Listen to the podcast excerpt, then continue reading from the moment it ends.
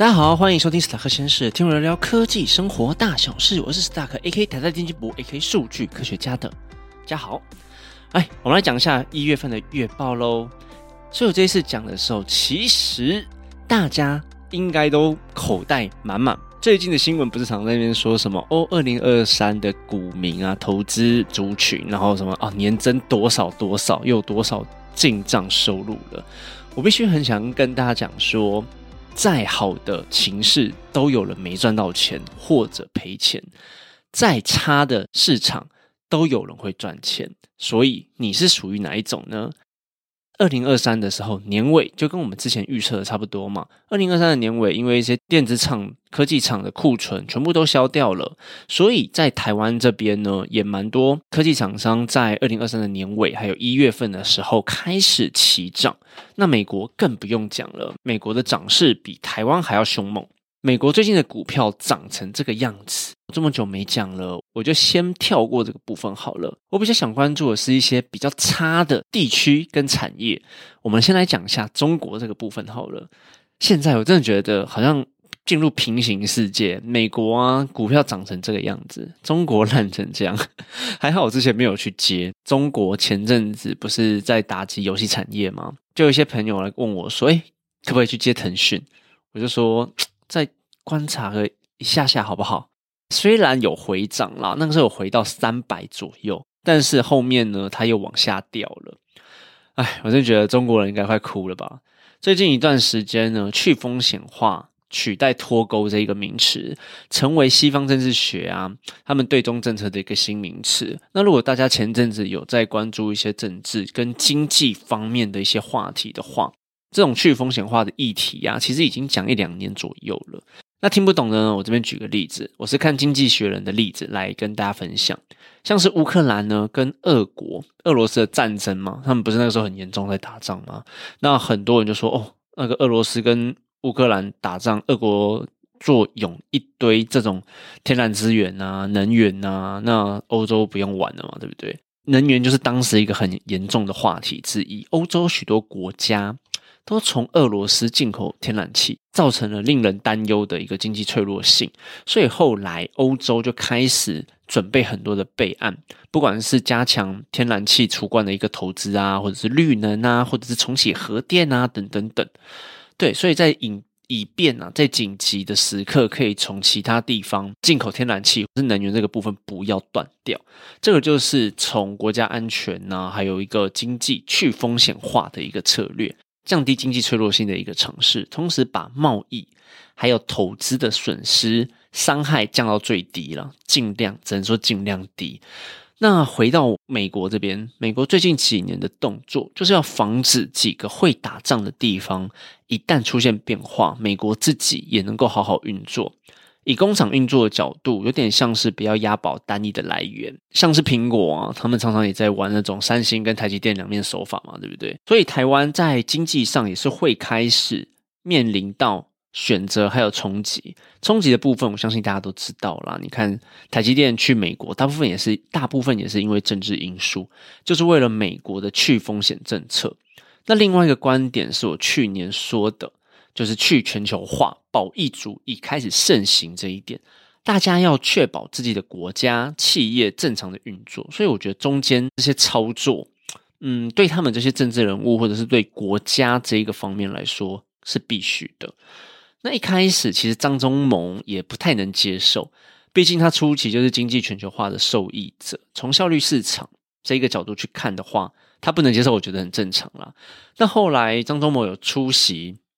工商协会的一个会议，一个 conference，每个国家看待国家安全还有国安这个议题的重要性，已经领先于经济这一个层面、效率这一个层面了。目前新的全球化的这种中美关系之下，竞争跟合作这个关系，目前呢，竞争的成分高于合作，所以合作就是可能大家就是诶先放弃掉一点这样子。那张忠谋后来也也知道了，全球化的现在被重新定义为，在不伤害国家安全，还有未来科技领先的条件下，允许本国企业和同盟国之间合作方式可能会倒退，或者是保护自己国家。对啊，有点有点酸溜溜的啦。他就说，恐怕只有衣服啊、鞋子，还有一些化妆品、包包，能够符合现在的全球化，就大家合作嘛。那像很多国防议题啊、科技的相关产品，都已经不符合现在全球化的一个趋势了。这就算说这样子还算是全球化嘛？不过，不过我觉得也没有办法啦，这就是国际现实。那在选择的方面，前阵子选举嘛，常常会有人在解释说。你要加入中国队还是美国队？如果你靠中的话，那美国就会来扼杀你；那如果你靠美国的话，那我们就要把中国这边的市场完全放弃掉。我个人是觉得有点过度解读，但也不是说完全错误，因为毕竟像现在。大选完了，大家知道说，哎，民进党当选，中国这边就会开始一连串可能又要对你经济打压啊、政治打压啊，或者是在国际媒体上对你做一些更不礼貌、更不友善一点。我们必须还是狭缝中求生存呐。那要健康一点去思考、去解读的话，也可以从经济依赖性的角度去思考。比如说，苹果在投晶片的时候，我刚刚有讲，他们其实不会让一家独大，不然到时候被。掐住脖子就很麻烦了嘛，对不对？所以我们会在报道中常看到说什么，哎，台积电跟三星在比较啊，谁的 CPU 比较好啊，谁的制程比较好啊，谁的良率比较好之类的。那从国家的经济输出，我觉得也可以用类似的思考方式，持续的跟中国这种冷冷漠外交下，二，或许二零二四年的 a c f a 可能就要被终止掉了。这个就是我们观察的第一步。虽然我觉得从更之前蔡英文上任的时候，陆客直接不来，那个时候就是第一步了。那 X 法就是往下一步走，后就是看台湾这边的贸易呀，还有大家的投资要往哪里去移动。因为从很多的报道来看，台湾对中国的投资真的是逐年下降，是一个很大的断层。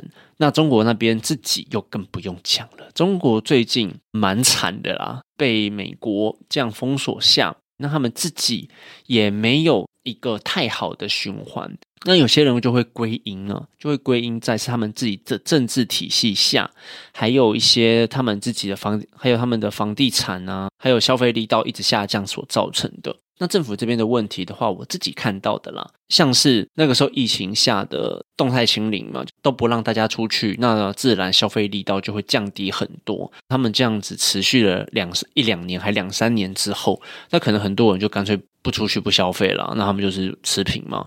那消费力道一低，很多的企业也会跟着倒闭。那除此之外呢，还有一些政策，其实我也是看不懂啦。比如说，他们去打击教育方面的一些公私人公司，那个时候最有名的像新东方，新东方的股价就一落千丈，我觉得超级扯。那时候新东方在二零二一年的时候，股价趋近于两百，那他们的政策一出来之后，直接变成十八块，超级扯哎哎，十分之九的市值就不见了，你九成就直接消失掉了，我觉得超可怕的。那前阵子不是在打击游戏产业嘛？我以为会有类似的事情发生，结果也没有。对，反正很可怕。那另外一个部分呢？我觉得也是因为疫情，在疫情前呢，那中国一定是全球经济输出很强劲的一个国家嘛。那像原物料啊，比如说像钢筋、铁矿砂，还有一些电子零组件，也是从他们那边输出的。但是你疫情之后，大家不可能就不生产，所以很多的经济来源，这种原物料的部分。他们就必须要找其他的东西代替。那疫情后，很多人就想，我干嘛回去给你中国赚？一方面是说他们已经有稳定的第二来源 second source 可以选的话，中国的东西，他们现在的成本优势也不是来的这么明显，这就是他们面临到的一个挑战之一。那另外还有房地产嘛，中国在。中国政府在二零二零年的时候开始在打击高温的房产，以避免房市泡沫造成的金融危机，导致很多的房屋直接下跌，很多的房产公司违约或者是直接破产。中国的新屋销售几乎都是预售屋，那购买者还没有看到房子之前就要开始贷款。那我在之前的一集有讲过，中国的贷款模式就是你跟银行借完之后，他不管有没有交房子给你，你都要还一辈子，所以非常的惨。开始出现烂尾楼之后，你一直要我缴钱，我就不想缴啊。对，那怎么办？他们就想说干烂命一条嘛，我钱我也不给你银行。那越来越多的银行收不到这些烂尾楼客户的账款的时候，那这种循环体系之下就开始泡沫了。那很多中国人就开始知道说，哦，房价并非永远的上涨，所以他们用开始停止买房。另一个恶性循环就开始启动了，就是不买房，那银行这边也没有钱可以收，那人民这边也不消费。对，不买房不消费，然后房子也盖不出来，这样子的负面循环之下，经济呢也是被拖垮的蛮多的了。目前呢，中国政府这边看起来，他们的一些作为，像是降息呀，然后 Q E 嘛，对，就是。以前美国用的用的那些招数，他们也拿出来用，可是目前看起来效果并不大。Q E 就是会印非常多钞票嘛，美国那个时候印的大量资金都拿去做投资，但前阵子我看到中国他们大印钞之后，地方政府把它拿去还债，也就是说拿去拿去填坑了，那也没有任何的消费、建筑或者是一些新的刺激、新的经济刺激进去。目前看起来了，就没什么用处。那目前呢，我觉得比较有趣的是，他们去刺激一些他们想要发展的重点产业了，比如说高科技的半导体晶片产业，还有电动车。那半导体产业我就不讲了，他们这个已经。补助十几年了，那最近也很多啦，这种对岸的半导体公司也在找我啊，还有我朋友，他们这我们这种有待过台湾半导体大厂的这些人，以我知道的啦，是没有人去接受，因为大家都知道现在中国国有多烂。对，那电动车这边呢，我觉得又是另一个话题了。我先把中国这边讲完好了。目前看起来啦，中国的种种策略。不是有太好的一个现象，不管是房产啊，或者他们的一些产业的没落，都可能还要好几年才能慢慢的回温。那他们人口开始负成长的状况下，房市需求失去了一个结构性的支撑因素，那也意味着中国可能要经历。蛮长一段房市跟债务的重整时间，而且非常的低迷，就很多人把它跟日本失落的十年拿去相提并论呢。目前看起来，这种陷入停滞压力的中国经济规模，目前呢，应该是不太可能就是超越美国了。以现在的预测来说。不过，以他们的人口红利啦，还有他们的市场，还有他们的土地面积，还有竞争力来说，其实还是有作为。只是跟只是能不能跟美国抗衡而已。我们不把美国算进去的话，他们还是算一个蛮强劲，然后科技不错的国家。对，那我就要来讲下一个话题是电动车的部分。电动车为什么会讲这个部分呢？我在前面有讲到嘛，美股冲成这样，美股夯成这样，但是。像什么苹果啊、NVIDIA 啊、微软，还有什么 AMD、超微，一堆科技厂 Meta，全部冲的跟什么一样，龙头股只有一只例外，就是特斯拉。对我自己该该布局的都布了，是特斯拉，我还有一点点一咪咪在那边，那看着它往下掉，我也是心里有点哎，觉得很有趣。那特斯拉在上周。公布的财报不如预期，因为他们不断的降价，压缩自己的利润。二零二三年第四季的毛利降到了十七点六，是从二零一九年来最低的一个数字。那同时呢，特斯拉也预期二零二四年的电动车成长幅度会低于去年，就是会低于二零二三呐。那受到这种利空的打击，他们自己的预测也不太好。特斯拉的股价。就啪啦啪啦啪啦啪啦下跌了超过五到六 percent，来到了两百美元以下。那原本二零二四年的期待主要是集中在 Cybertruck 还有 Model Three 的更新。那下半年呢会推出 Model Y 的改版。那至于 FSD V 十二的目前测试影片，目前看起来还不错。那可能还有更多的测试要推给。使用者做公测之后才能知道。那如果有一直在听我月报，或者是有在听我分析的朋友，也知道说我对特斯拉的一个看法，就是如果他们新的东西没有起来的话，像是他们的储能、电动车或者是一些能源方面的议题没有开始赚很多钱的话，他们单靠电动车应该会惨到爆炸。我自己的论点呢是，就是因为他们的毛利不断的下降，主要也是因为中国电动车的竞争实在太激烈了。中国那边的电动车价钱非常非常的低，那在这种成本的竞争之下，特斯拉也只好把他们的成本拉低、拉低、拉低。但是在这个状况下，对你自己的品牌信任度还有品牌印象，哎，你原本特斯拉不是高价车吗？怎么现在开始降价了？虽然在台湾还是他妈的一样贵了，但台湾市场是归台湾市场嘛，就很小。那主要还是欧美啊、中国市场那边为主。那在这种品牌信任度还有一个品牌。印象，哎，你变差的状况下，你的毛利也变低了。虽然你的营收可能没有差太多，你你因为用降价的方式去赚跟之前前几季或前几年差不多的钱，但对你自己来说，你没有成长。那对投资者来说，或者是对跟股东来说，你没有创造更多的利润，你没有进步，你就是一家不 OK 的公司。对特斯拉。看空更空的人也有跳出来说，你跟 Toyota 比起来，你也没有好到哪里去。你们的都是汽车厂，他已经先把它定义为汽车厂了。那如果以汽车产业去定义特斯拉的话，它的股价确实太高了，所以可能会有一些放空机构会开始打击这一点，把他们的股价再往下打。目前录音的时候，特斯拉的股价在一百八十八元左右啦。我自己是会想要在一百六、一百七的时候再看看有没有机会在一百六或一百七的时候入手。其实目前也低于半年线了。如果觉得说半年线稳的话，我觉得是可以承接的。那年限的话，大概在一百五十块到一百六十块左右。以年限来说，还有一段距离啦。那这个部分如果要捡便宜的话，我是会持续观察。那如果想要分批进入特斯拉的话，我觉得也不是不行。但是因为其他个股、其他标的都涨得有点恐怖了，除非你有其他更好的部分，比如说超维哦，你还觉得还会涨，你还想捡，那你就可以去 AI 概念股啊，还有一些伺服器概念股啊，你觉得他们还没涨完，还有漏可以捡的话，你可以去。那如果想要把钱去分散在其他呃还没有起来或者是持续降低的个股的话，诶，我觉得特斯拉也许是一个选择，但风险就是它可能 还会继续烂了。那最后呢，我讲一下台积电好了。二零二四一月，台积电开始狂飙，目前大概在六百二左右，距离两年前的六百七十二虽然还有一段距离，但也让大家怀抱了不少希望。那我也在文章上用条列式的方式把台积电的财报整理了一下。大概分几个部分跟大家知道一下好了。第一个是因为营收的部分，去年台积电的获利大概在九千七百九十一亿台币左右，EPS 三十二点三四，超级强。二零二三年的预估营收有二十趴以上。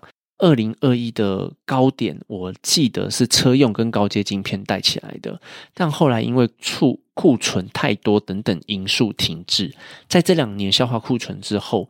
目前是由 AI 晶片需求所带动的，所以你只要看到刚刚我们讲的那些美国龙头股，他们继续飙，那台积电这边其实都不太会太差，那就是可能会有一个短期修正的状况。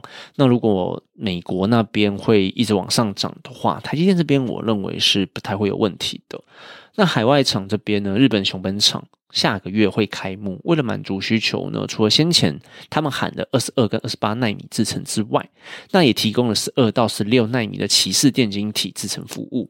那美国亚利桑那厂呢，四纳米预计是二零二五年上半年呢量产。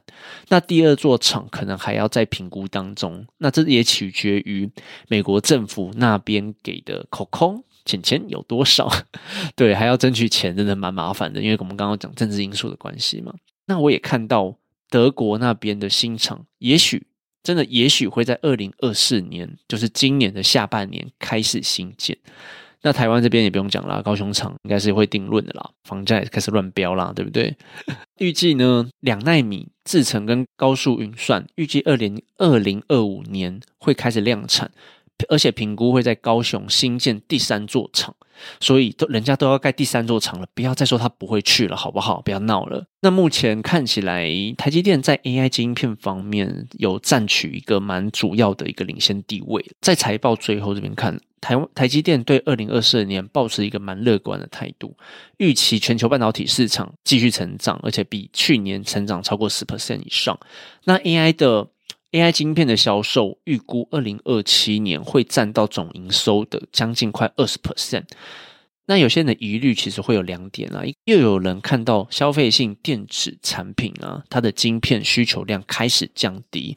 那再来是台积电开了这么多海外战场，这个成本控制是不是有可能会拖垮台积电在二零二四的一个控制？未来呢，AI 的需求是不是真的会有持续性的？虽然你台积电说，哎，二零二七的占比营收可能会将近二十 percent，但这个是不是可以预期一整年的？还是中间有可能会遇到什么事情而下去？整体来说啦，我觉得台积电的法说会，他们强调了 AI 晶片的重要性。那外资呢，普遍看起来是蛮乐观的，像摩根大通就喊到七百七十块，真的还蛮高的。但也提出了一些风险啊，像我刚刚讲的，AI 的需求是不是真的能够稳定？还是那些美国的龙头公司下了单没有办法转成更多的营收之后，又又把你一些晶片卡掉，然后让你库存增加，这个也不一定。风险呢，可能要提醒投资人注意一下。那总之，这个月台股呢，看起来是由半导体啊，还有一些科技公司，尤其台积电带了一波较高点，台股加权指数也超过万八，真的是可以好好观察一下后续啊。过年前真的还蛮不错的。去年二零二二跟二零二三年初预测的东西，已经全几乎是全部吃完的啦。所以接下来我也是要慢慢看、慢慢分析，才能大概的再预测一下。就是二零二四的整个经济脉络。那另外一个我想关注的是国外裁员的状况。那再回来推估台股这边的后续，我觉得是蛮有必要性的。好了，有机会再讲吧。那我们这一集就这样子了。如果有想要跟我讨论什么东西的朋友，也可以私讯或 IG 给我。那我们下次见，拜拜。